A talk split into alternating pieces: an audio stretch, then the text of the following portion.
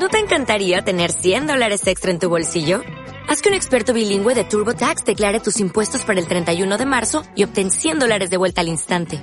Porque no importa cuáles hayan sido tus logros del año pasado, TurboTax hace que cuenten. Obtén 100 dólares de vuelta y tus impuestos con 100% de precisión. Solo con Intuit TurboTax. Debes declarar para el 31 de marzo. Crédito solo aplicable al costo de la presentación federal con TurboTax Full Service. Oferta sujeta a cambios o cancelación en cualquier momento. Alemania. Entrevista al otro lado de la línea. Saludamos a un amigo de esta casa, Diego González, periodista de la Radio Nacional Argentina, la radio pública. ¿Cómo estás, Diego? Bienvenido una vez más a la Radio del Sur en Venezuela. ¿Cómo te va, Vanessa? ¿Cómo andás, Jessica? ¿Cómo anda ahí la audiencia venezolana ahí desde la Radio del Sur? Efectivamente, estamos en el corazón de Alemania, en la capital alemana, más bien rumbo norte, acá en Berlín, en donde Claro, en la calle no se ve demasiado, pero sí cuando uno lee los diarios o discute mesa mediante con referentes del gobierno alemán, están sumamente alertas y preocupados respecto de el desenlace que pueda llegar a tener esta angustiante situación que queda acá nomás, que queda a escasos kilómetros, que remite y que tiene que ver con Ucrania, su potencial partición y en el medio, bueno, en el medio las peleas de dos gigantes, ¿no? Las peleas por un lado de Rusia que después del caso sirio, ustedes recordarán, en donde se debatía la guerra y la paz, volvió a ser un actor de fuste y de peso en la, a escala mundial. Y del otro lado, bueno, los Estados Unidos también disputando universo con Moscú. En el medio, bueno, en el medio Europa. Y cuando decimos Europa decimos Alemania, que a fin de cuentas es la que manda y la que domina. Lo cierto es que están alertas, están preocupados, están mirando con muchísima atención. Ahora los ánimos se habrían calmado en términos relativos. Hay que tener en cuenta que esta semana el Congreso, el Parlamento de Crimea, el Parlamento de la región, que está ocupada hoy día por tropas rusas, se manifestó a favor de una anexión a la Federación Rusa y este domingo va a haber elecciones, justamente en Crimea. Elecciones en donde se van a formular dos preguntas. La, el debate, la discusión es si Crimea se suma a la Federación Rusa o si Crimea respeta la Constitución de 1992 que supone una vinculación con el Estado ucraniano. En esas están, esa es la discusión y del fondo, claro, de fondo la plata y de fondo el gas. Claro, ahí también mencionabas, bueno, el papel que ha jugado estas grandes potencias y justamente decía Estados Unidos que iba a recibir el día de ayer a ese nuevo gobierno provisional o ilegítimo que se ha instalado en Ucrania. Iban a estar conversando en la Casa Blanca y de hecho se ha hablado de un financiamiento de Estados Unidos a este nuevo gobierno en Ucrania y de unas reuniones que se iban a realizar con el Fondo Monetario Internacional. ¿Qué informaciones se manejan sobre eso?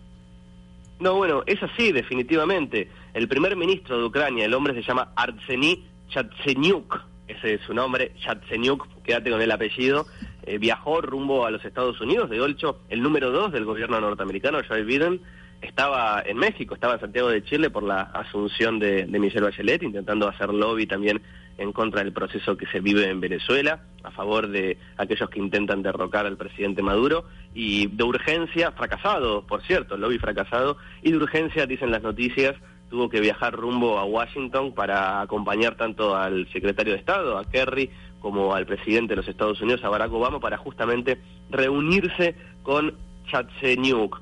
Los Estados Unidos dan un apoyo cabal, total, absoluto a este hombre, a este gobierno, y del otro lado, claro, del otro lado está Yanukovych, el hombre eh, que fue luego de una revuelta que duró tres meses depuesto acá en Ucrania y que está refugiado en Rusia, justamente. Y Putin dice que él es el presidente legítimo y que no va a reconocer bajo ningún punto de vista a otro gobierno que emerja de un proceso político tan turbio como el que se abrió desde hace un tiempo en Ucrania.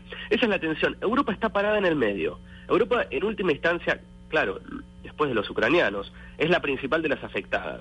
¿Y por qué digo esto? Porque Europa no tiene mucho margen de acción político, tampoco tiene mucho margen de acción bélico, no están las condiciones dadas bajo ningún punto de vista para que estalle una guerra, que si estallara, por cierto, sería de dimensiones inconmensurables, porque se reagruparían todos los países y se reagruparían todas las fuerzas.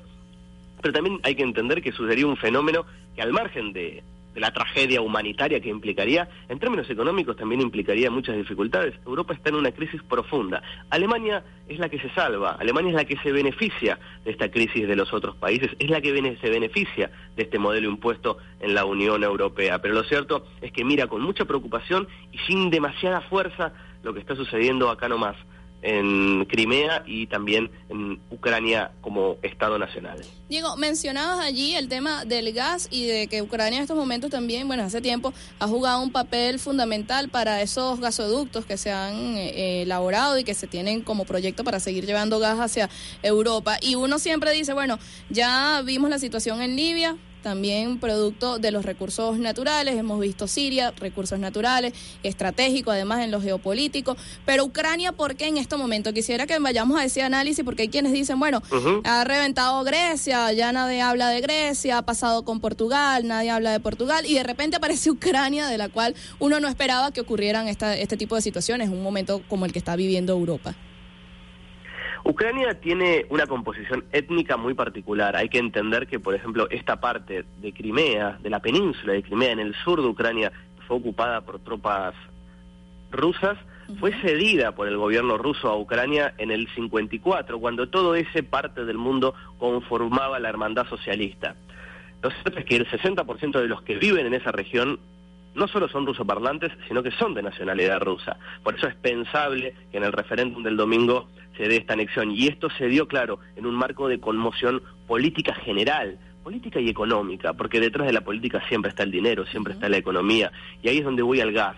Gazprom es una empresa estatal rusa, es una de las más importantes, por no decir la más importante empresa de gas a nivel global.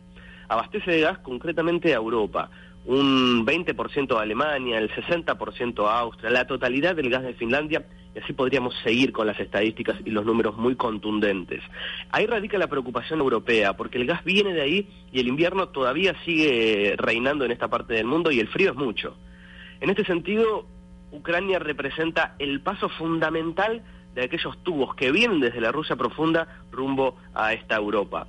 Por eso es tan delicado y tan particular el enclave, el lugar, el espacio físico que ocupa Ucrania. Por eso es tan relevante para todos los actores que ahí la cosa no pase a mayores, o que sí pase a mayores, pero en todo caso la discusión es ver quién se queda con todo eso, que todo eso, insisto, no solamente se trata de una disputa étnica, sin devaluar la disputa étnica, sino que además se trata de mucho, pero mucho, pero mucho dinero. Bueno, también eh, consultarte cuál crees que podría ser el panorama o el rumbo que tome esto que está ocurriendo en Ucrania. ¿Qué vislumbras que puede ocurrir durante las próximas semanas o meses? El domingo es el referéndum. Es un referéndum complejo en donde seguramente arrase la vocación separatista de los crimeos, esta región de, de lo que hoy es Ucrania, podríamos decir, pero que pretende anexarse a Rusia. Habrá que ver entonces cómo reacciona Occidente, por llamarlo de algún modo. Eh, nosotros también los latinoamericanos conformamos de Occidente y nada tenemos que ver en esta disputa, pero así es como se lo lee al menos desde Alemania. Habrá que ver cómo reaccionan los Estados Unidos, cómo reacciona Kiev, el gobierno de Kiev, y también cómo reacciona la comunidad europea. Ya se anunciaron diversas sanciones a Crimea, se anunciaron diversas sanciones a Rusia y se anunciaron diversos apoyos económicos y financieros al nuevo gobierno interino ucraniano. La plata está de fondo, como digo, una y otra vez. Habrá que ver entonces cómo cada uno va moviendo las fichas. Seguramente uno olfatea, lee, mira, Putin no va a retroceder en esta avanzada, Putin no va a claudicar en su avanzada en torno a Crimea. De hecho, sus números de popularidad están creciendo a pasos agigantados dentro de Rusia y a partir de esta intervención y que no se tiene que ver solamente con Crimea. Esta intervención rusa pone nuevamente al Estado ruso donde ellos consideran que nunca debió haber salido. Luego de la debacle del campo socialista, la, el margen de maniobra y de influencia a nivel global ruso decayó de un modo notable. Putin en este último transcurso, en este último año, tal vez está volviendo a poner al poderío ruso en la mesa de la geopolítica mundial. Y eso la comunidad rusa parece avalarlo y parece apoyarlo. Por eso no suena sensato ni parece posible que Rusia se retire. Pero por otro lado también habrá que ver qué es lo que hacen los Estados Unidos, que está intentando una ofensiva a nivel global, una ofensiva en Venezuela y una ofensiva también en Ucrania. Lo cierto es que la ofensiva en Siria le salió dada vuelta. Lo, que quiso ser avanzada terminó siendo retroceso. Habrá que ver si Barack Obama puede entonces soportar otra vez este juego, una intención expansionista que luego termina terminando en, en un retroceso notable para la geopolítica norteamericana. Correcto. Bueno, vamos a estar bien pendientes, Diego, porque su amigo John McCain va el día de hoy junto a otros senadores a Ucrania y sabemos que donde John McCain pone el ojo también lleva a muerte, la bala, ¿no? Certera. Entonces hay que estar bien atentos. No es así de mi amigo John McCain. no te permito.